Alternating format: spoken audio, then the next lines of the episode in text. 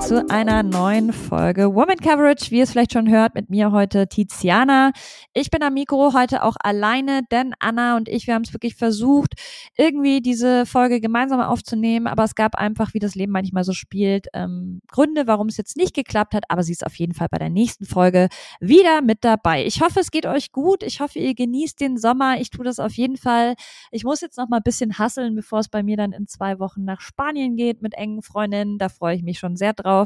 Und das heißt, so eine kleine Mini-Break ist auf jeden Fall auch bei mir bald vor der Tür. Und bei mir wächst jetzt auf jeden Fall echt krass die Vorfreude auf die neue Saison. Es sind noch drei Monate bis zur neuen NFL-Saison und ich finde, man bekommt jetzt schon langsam ein Gefühl für die verschiedenen Roster. Jetzt geht's ja auch bald in die Trainingscamps. Also langsam, aber sicher wird's was und ich vermisse auch Scott Hansen schon, muss ich sagen, überhaupt die Sonntage, dass die wieder einen Sinn haben, der Sonntagabend. Da freue ich mich dann doch sehr drauf.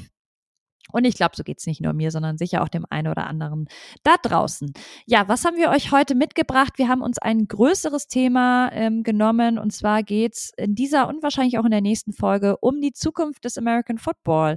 Das wird vor allem Amerika betreffen, aber auch Deutschland, denn da gibt's richtig coole Initiativen. Und wir wollten uns eben auch mal von einem Experten ein bisschen erklären lassen, wie sieht's denn gerade aus in Amerika? Ähm, wo steht der Football da? Und da habe ich gesprochen mit einem Gast, den wir schon mal hier hatten im äh, Podcast. Und zwar ist es Andrew Griffin. Der ist ähm, sowohl Quarterback als auch Head Coach der Passau Pirates, ist ein ganz lieber Freund von mir. Deswegen freue ich mich sehr, dass er jetzt wieder bei Woman Coverage am Start ist. Und ähm, wir haben damals schon sehr gutes Feedback bekommen. Anna hat neulich sogar gesagt, dass er ihr Lieblingsgesprächspartner bisher in allen Folgen war. Und ja, falls ihr die Folge von damals noch nicht gehört habt, wir verlinken die auf jeden Fall gerne mal nochmal in der Infobox. Ja, und falls ihr euch jetzt fragt, worüber wird's in diesem Interview gehen, das ich mit ihm geführt habe, ähm, unter anderem habe ich ihn eben gefragt, wie groß und schwerwiegend sind denn diese Verletzungen jetzt beispielsweise bei den Pirates, ähm, auf was muss man da achten? Und wie verändert äh, Andrew vielleicht auch seine Coaching-Weise jetzt in den letzten Jahren, vor allem, also auch rückblickend, ähm, was für Inspiration holt er sich eben auch vielleicht aus den Staaten von anderen Coaches? Und ähm, gibt da irgendwelche Ansätze oder auch Stellschrauben, die man eben drehen kann, damit das Ganze zwar physisch bleibt, es ist nun mal ein Kontaktsport, aber ja doch eben ähm, für Leute ähm, nicht so krasse negative ähm, Effekte hat. Und dann habe ich ihn aber auch gefragt, ja, wie war es denn in Amerika aufzuwachsen, mit Football aufzuwachsen? Denn das können wir, glaube ich, ganz schwer nur wirklich nachvollziehen, wie wichtig dieser Sport da ist in diesem ja, äh, System, in den ganzen kleinen Gemeinden, ähm, wo Highschool-Football beispielsweise gespielt wird und wo dann eben die Athleten schon kleine Helden sind. Ähm, war das für ihn äh, eher beflügelnd oder manchmal vielleicht auch, ähm, dass er andere Talente, die er hatte, vielleicht gar nicht so ausgelebt hat? Also darüber wird er erzählen. Und ich habe ihn eben auch gefragt, ähm, was ähm, hat dir denn Football auch beigebracht? Also wieso bist du heute so, wie du bist und was hatte Football damit zu tun? Und es geht aber auch um strukturelle äh, Aspekte, denn äh, man muss ja sagen, dass für viele eben auch aus sozial schwächeren Familien das halt immer noch eine riesige Chance ist, ähm, irgendwann Profi zu werden und damit vielleicht auch die ganze Familie unterstützen zu können. Das sind ja alles auch eben Gründe, warum vielleicht ähm, jemand auch diesen Weg als Profisportler wählt und eben unbedingt dann diesen Sprung vom College Football eben in die NFL auch schaffen möchte. Genau, darüber haben wir gesprochen. Das ganze Interview wurde auf Englisch geführt. Ich hoffe, das stößt euch nicht allzu sehr ab oder schreckt euch nicht allzu sehr ab, denn ich habe Andrew einfach vorher gefragt, hey, ähm, ist es dir lieber auf Englisch oder auf Deutsch? Und er hatte mir dann gesagt, lieber auf Englisch, denn er spricht inzwischen sehr, sehr gutes Deutsch. Daran liegt's gar nicht. Es geht eher darum, dass er nochmal viel tiefer gehen kann und auch aus seinem ganzen Wortschatz ähm, wählen kann, wenn er halt auf seiner Muttersprache spricht, was ja irgendwie auch logisch ist und nachvollziehbar. Und ich traue euch auf jeden Fall auch zu, dass ihr das versteht. Es ist jetzt nicht super hyper komplex und wir haben uns wirklich versucht, ähm, ja, dass, dass es sehr verständlich rüberkommt und ich glaube, man hat sehr viel Spaß, auch wenn die Folge auf Englisch ist, jetzt an diesem Interview. Und ich freue mich natürlich über Feedback. Wir packen auch Andrews ähm, Kontaktdetails auf jeden Fall nochmal in die Infobox, zum Beispiel sein Instagram. Falls ihr ihm da folgen wollt, tut das sehr gerne. Und ich sage vielen, vielen Dank, Andrew, und viel Spaß mit dem Interview.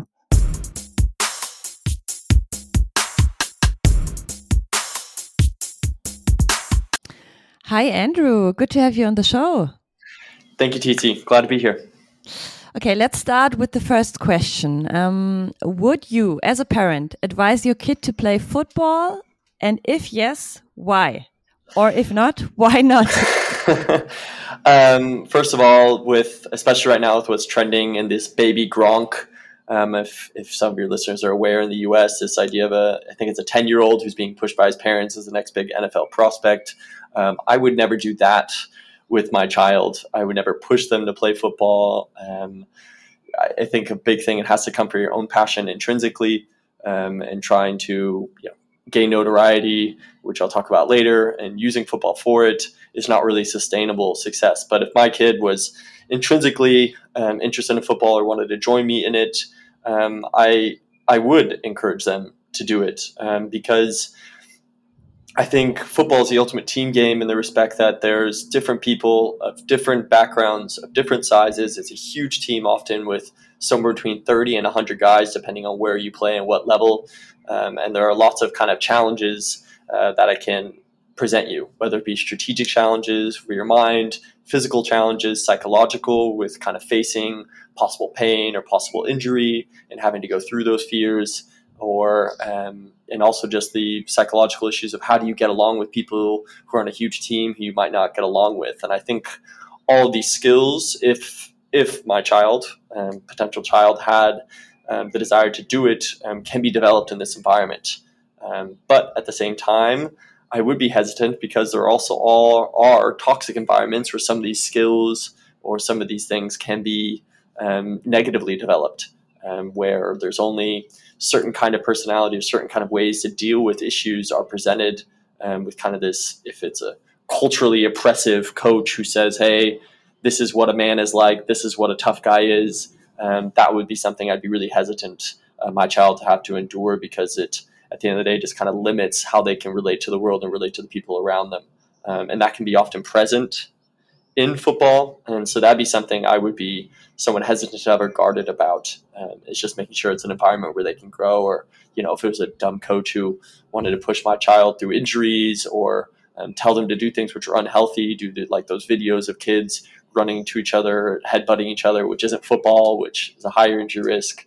Those are the kind of things which would make me hesitate. But if it's just a blank situation, hypothetical, and my child wanted to, um, I would definitely encourage them because of all the different ways they can develop. You already touched a little bit on the whole injury part uh, of the sports, and you uh, playing yourself as a quarterback, and you are also a head coach of a team, the Passau Pirates. So you teach tackle football. Mm -hmm. How often do bad injuries happen in a season if you look um, at your players or at yourself also? Yeah, I'm at I'm at a minor league level, um, in between the fourth and third league in Germany, um, which and when we were in the third league, 2018, 2019, was still pretty high level football with four imported Americans on most teams um, and decent payrolls. Um, and at at times we did struggle with injuries, and I didn't know um, how to do that well because um, I think it's a I think it's a variable that can go really badly if you don't do things right. Um, I think there can be a lot of injuries. I think you can get up to twenty, not what is serious, right? How do you define those words? But at least twenty to twenty five injuries where players will miss multiple games, um, and then somewhere between three and five, or I would say two and five, where players can miss um, have to have a surgery and miss significant time there afterwards. Um, but it was in the 2019 season before COVID where we had our greatest injury numbers. Um, and I had to kind of reflect and reevaluate why that was happening. Um, and it was then we had COVID, and there was this great time during COVID where you could do this research and talk to and kind of listen to clinics and talk to other coaches through the internet about kind of things they've done to kind of you know remedy or have you know help with their injuries. Um, and since then, we've decreased our injuries I would say I'd estimate at least by 70, 80%, um, especially the soft tissue injuries and a lot of the kind of um, ACLs and LCLs and kind of ligament injuries as well um, in the body. Um, one thing that I wasn't really prepared for as a head coach coming from America um, is American football coaches are very privileged um, in that they have a large military of players who want to play. They have a lot of guys who are there. And so because of that lack of humans being a finite resource, um, they're sometimes a little irresponsible, I think, with their players' bodies. Um, and there's also this kind of natural selection where very talented, very strong, very kind of injury resistant players kind of make it through this initial line of what I would consider unhealthy or bad training. Um, some of the concepts we kind of have looked at is everything's about build up. Um, where in America, when we were growing up, it was no hitting and then it was full gas tackling to the ground as hard as possible, show how tough you are. Um, Raymer held it into another guy's chest and everyone's cheering, or head to head when I was growing up um, in the mid 2010s. Um, and we've kind of developed some other practices where everything's about Steigerung or building up to all the different things we want to do. So we have this idea of kind of a six training rule at least before you get into hard contact. We do a lot of what's called Spartan tempo, where you get tackled to the ground, knowing you're going to be tackled. And because of that, and in doing that, we've done a really good job of um, preventing injuries, at least at our level so far. I haven't experimented, uh, of course, at the NFL level with these ideas.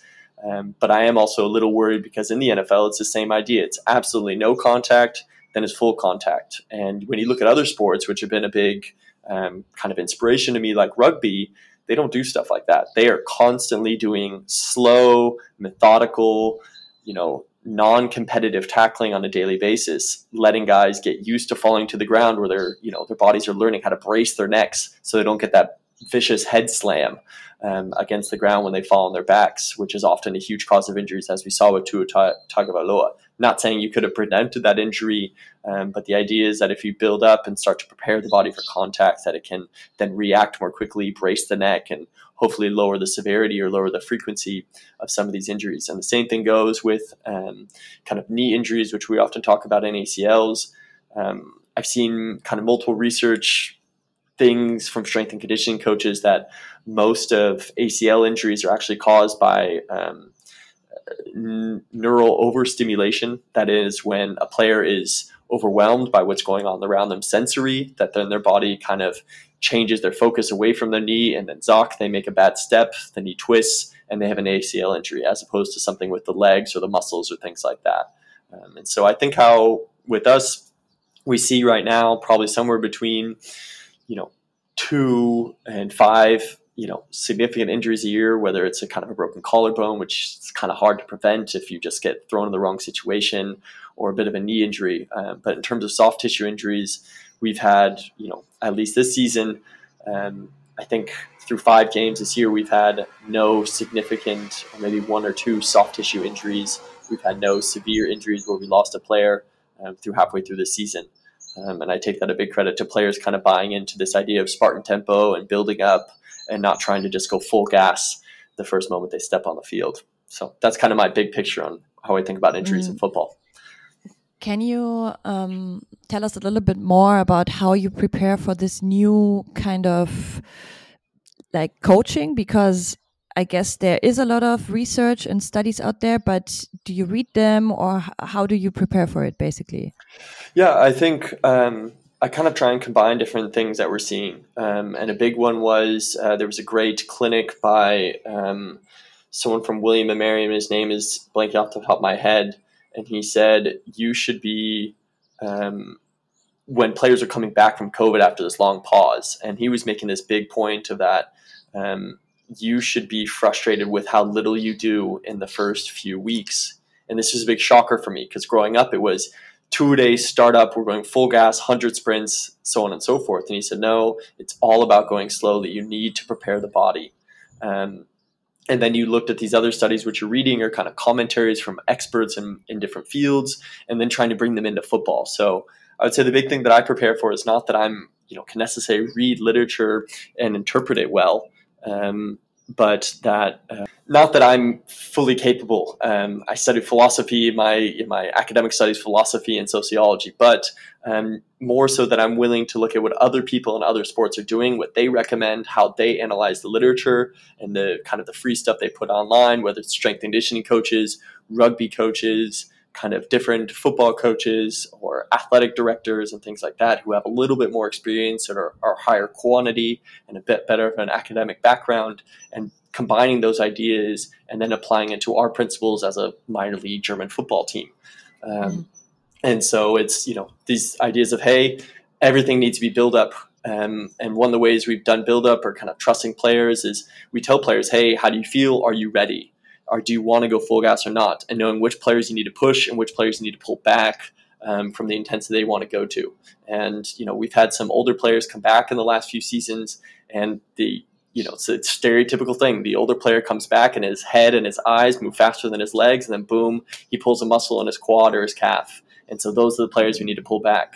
And sometimes there's younger players who are still a little bit worried about situations, and we find ways to kind of get them more comfortable with contact and are more comfortable with certain kind of exertions. And that's kind of one side of it. Um, and then it's the other thing of just kind of staying away from these traditional realms of um, kind of coaches. I think most football coaches are very good technicians and tacticians, meaning how do we organize our players um, and how do we play, tell players how to move. But I think most of them are pretty bad at the physical component of football and often not the best at the psychological component of football. Um, because it's hard to be good at everything. So I kind of look sure. to outside places to get better at those things. And also, I don't think that football coaches are often great at coaching tackling. And one of the things from that 2019 season that I wasn't happy with was our tackling coaching. That the ways I coached it was creating injuries and at the same time not really improving players at tackling to the way you know, I wanted them or wanted them to be on the football field. And that's because I'm primarily an offensive coach. I'm a quarterback, and you know, we were losing games in 2019, you know, 45 to 38. And I was like, well, if we tackled better, maybe we'd give up less points. And that's where I went to rugby and some of these other coaches who have a different background. In rugby, they're tackling all the time, and okay, this worked or this didn't work, and doing some experiments there. So it's just kind of looking for different experts in the area, what uh, what they're putting out online, trying to have small conversations with them as well, um, and just kind of then trying to apply that and seeing what works in our environment is kind of my mm. way of doing that. Yeah, awesome. Um, I already told uh, the people out there that you are coming from the US, obviously, and you played a lot of football in your childhood. Um, mm -hmm. What did the sports teach you? And looking back, also, could you imagine a life without football? No way. Uh, I, I just I couldn't imagine life without football because it's been so um, in many different ways um, growing and developing of who I am. And when I say I can't imagine it, um, when I was a kid, uh, I started youth football. Um, I talked about this in previous podcasts, but I started youth football flag. I think fifth and sixth grade, which is 10, 11, 9 area, and I started tackle football when I was 12. Um, and at that same time, when I was 12, I was also in theater. I was the, the lead um, in the theater productions in junior high school, and I was a singer before um, I stopped being able to sing well. And um, I could have gone either directions. I would have been a different person if I joined theater, if I joined football.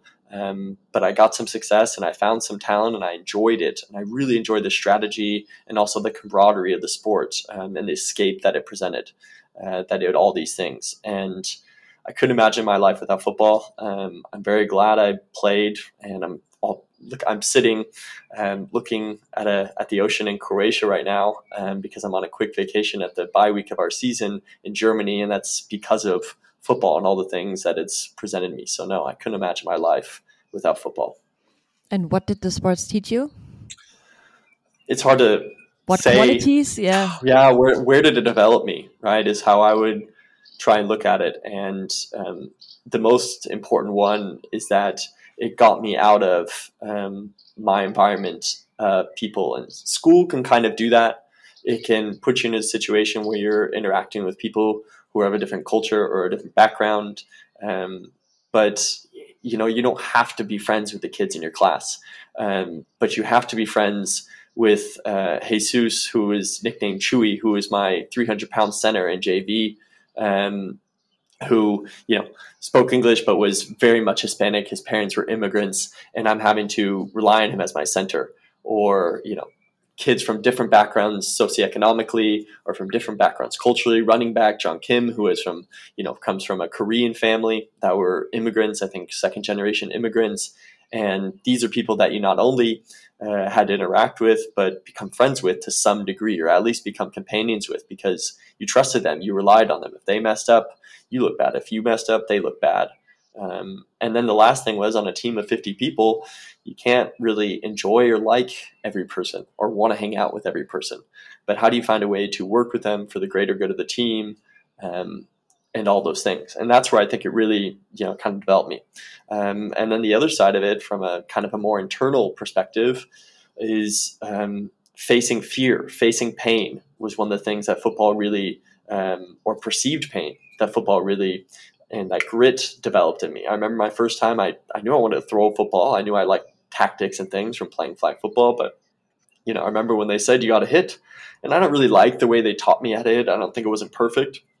But over time, because I stuck with it for other reasons, I slowly developed um, an enjoyment of contact and of sport and of competing. And, and that led me to do some wrestling and some boxing and kind of open up different aspects of my life where if I never done football, I probably wouldn't have been a, you know, uh, a theater kid who was afraid of any kind of contact. Um, and that kind of, I think, is something that if you can't enjoy in your life can be quite the limitation because there's so many things that football then can open up to you and also just teach you a certain kind of toughness, which, you know, I think is at some point relevant in life, you know, getting up early in the morning and working out when you don't want to.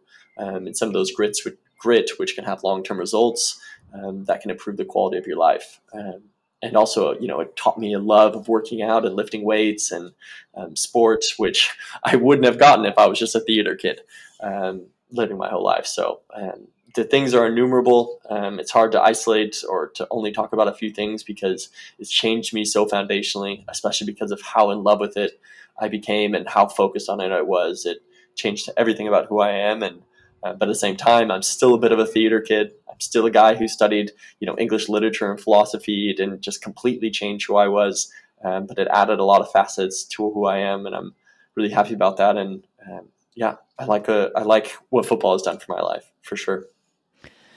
Yeah, we're really, really happy that you're on the show because you give, give us also some insights in how it is to grow up in the States. For us, it's really interesting to see um, also the aspect like how the sports is changing and also the perception in the States. Um, do you think, because um, there are so many risks also for health reasons, um, that American football is becoming a sport for poor people or people who have no other chance of like getting a good life. If you become a pro you you earn a lot of money you can support your family um, and you know what i mean? Um, do you think yeah. that's that's a thing or is it just like something you see on shows like Last Chance U and stuff like that?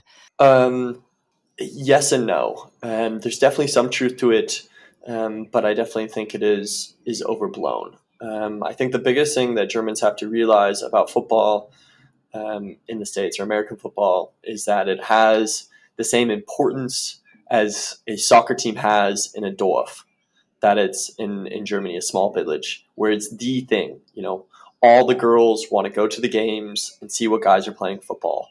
And so it has this very high social capital, which influences a lot of people to do it in your community and whatever. When I had a good game in football or when something went right with the team, I had people all around my little city, and it wasn't even very football obsessed city, but still, it is the entertainment for a small community, and everyone recognizes what you did. So that's the first thing, which I think gets a lot of people into the sport. If I'm good at it, I'll be cool or I'll have social capital.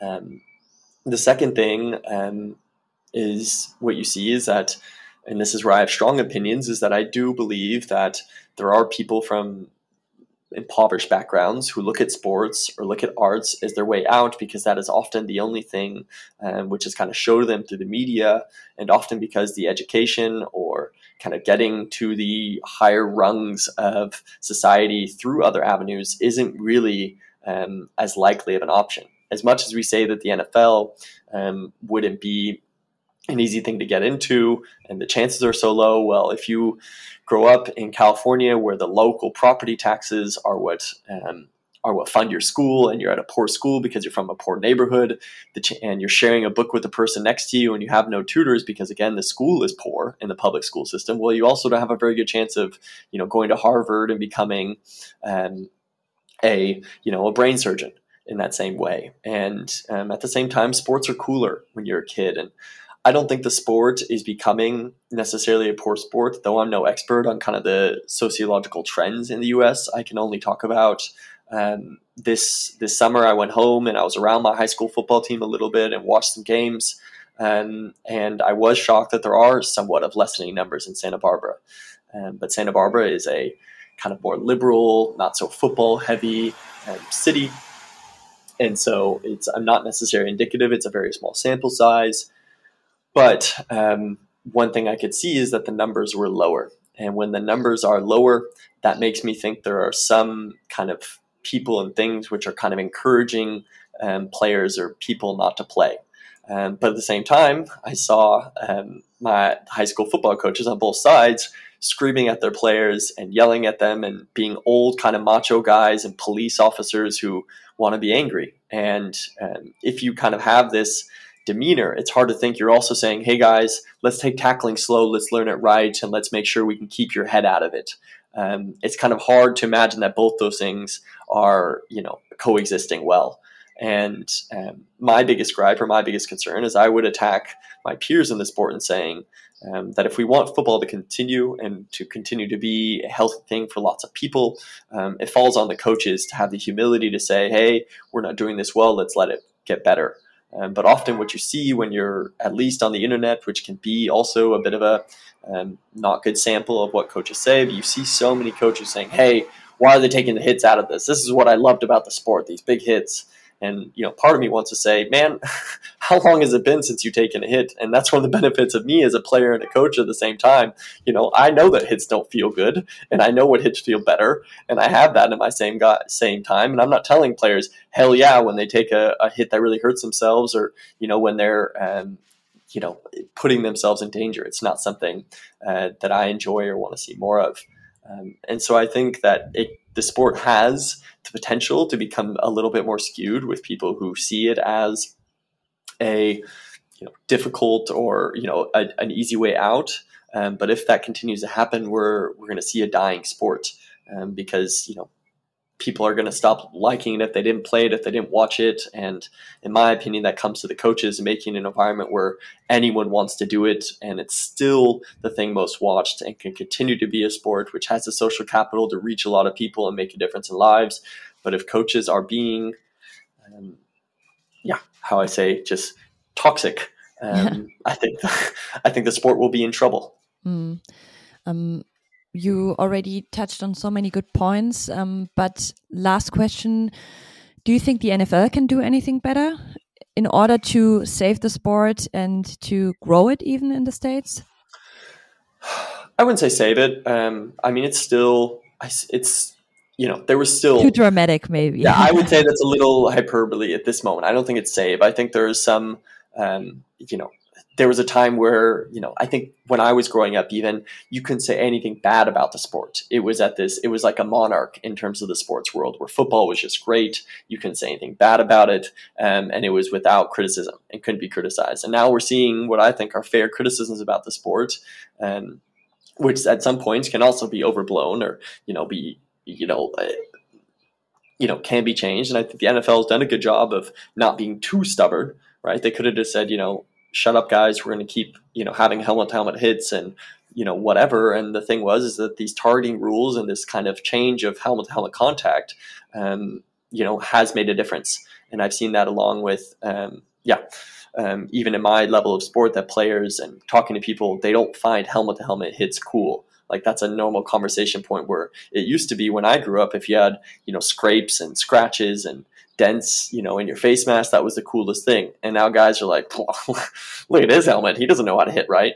You know, like that's kind of that that changed. And I think the thing that the NFL could do a better job of in general um, is trying to facilitate um, better coaching, and that goes all the way up because football, football. My biggest gripe with football is the nepotism.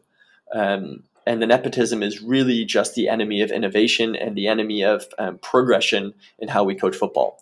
We look at the NFL and you look at the coaching staffs, and for instance, this is you know picking one situation, but the Carolina Panthers, I think two to three, four years ago, had Norv Turner's offensive coordinator, and five of his assistants were family members.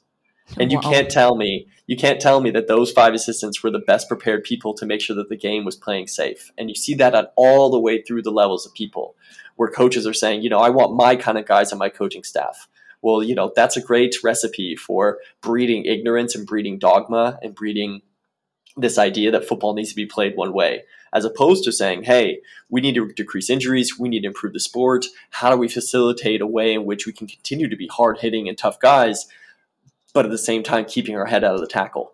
And some guys want to act like that's not possible. Well, turn on a freaking rugby practice, right? And tell me that that's that you can't you can't be a tough guy and not use your head in a tackle. Like that's asinine rugby players are way tougher than football players in terms of taking you know hits without pads and you know being you know tough in the you know, face of, of heavy contact so if there's one thing i think i'd recommend the nfl for is is kind of being a bit more active on co- policing or coaching what is good coaching and or you know changing some of the structures and not letting coaches who are just good tacticians i'll let the, the little vespa go and, and not just letting and not because some of these coaches like Sean McVay is a great tactician and great head coach, but I don't think that he's an expert on how to coach the tackle well.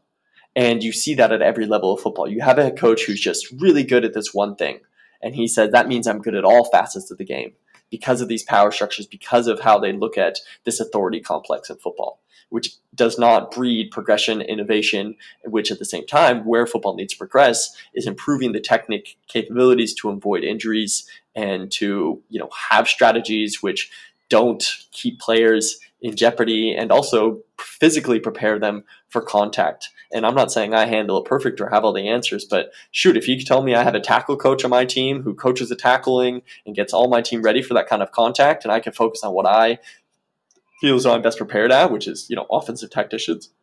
I hope I'm the kind of coach that would say yes, please do that. Um, but so often you see that coaches aren't ready to do that, and it's their way or the highway. I'm the drill sergeant, and so much of this military idea that I'm the sergeant. Where if you look at the military now and the rest of the world, even they're going to a method where they're you know kind of spreading power out and letting different people have um, a different say. So I wish the NFL would kind of continue, and they've done a good job of this coaching some of these better ways to progress into tackling, um, and they're doing a good job at that. And they've supported some ways, but I think it's not going to get better at the lower levels of football until there's a better kind of appreciation for who is, you know, who is in charge and how do you want to do things and get rid of that nepotism which stifles progression and innovation. Um, and in doing so, fails to protect the sport as quickly as possible. All right. that was a lot of input, a lot of stuff that we have to think about. Yeah, um, feel free to cut whatever is not. I rambled a bit there, but I hope no, it was. No, no, It was awesome. Thank you so much um, for being again on the show. Uh, guys, if you haven't um, listened to the episode with Andrew that we did before, um, we will link everything in the bio. And um, yeah, thank you again for being on the show. Um, we will link all of your details. And mm -hmm. yeah, thanks Anytime. again. Hope to speak to you soon. Yeah, sounds great. See you soon. Thank you for having me on, TC. Bye-bye. Bye.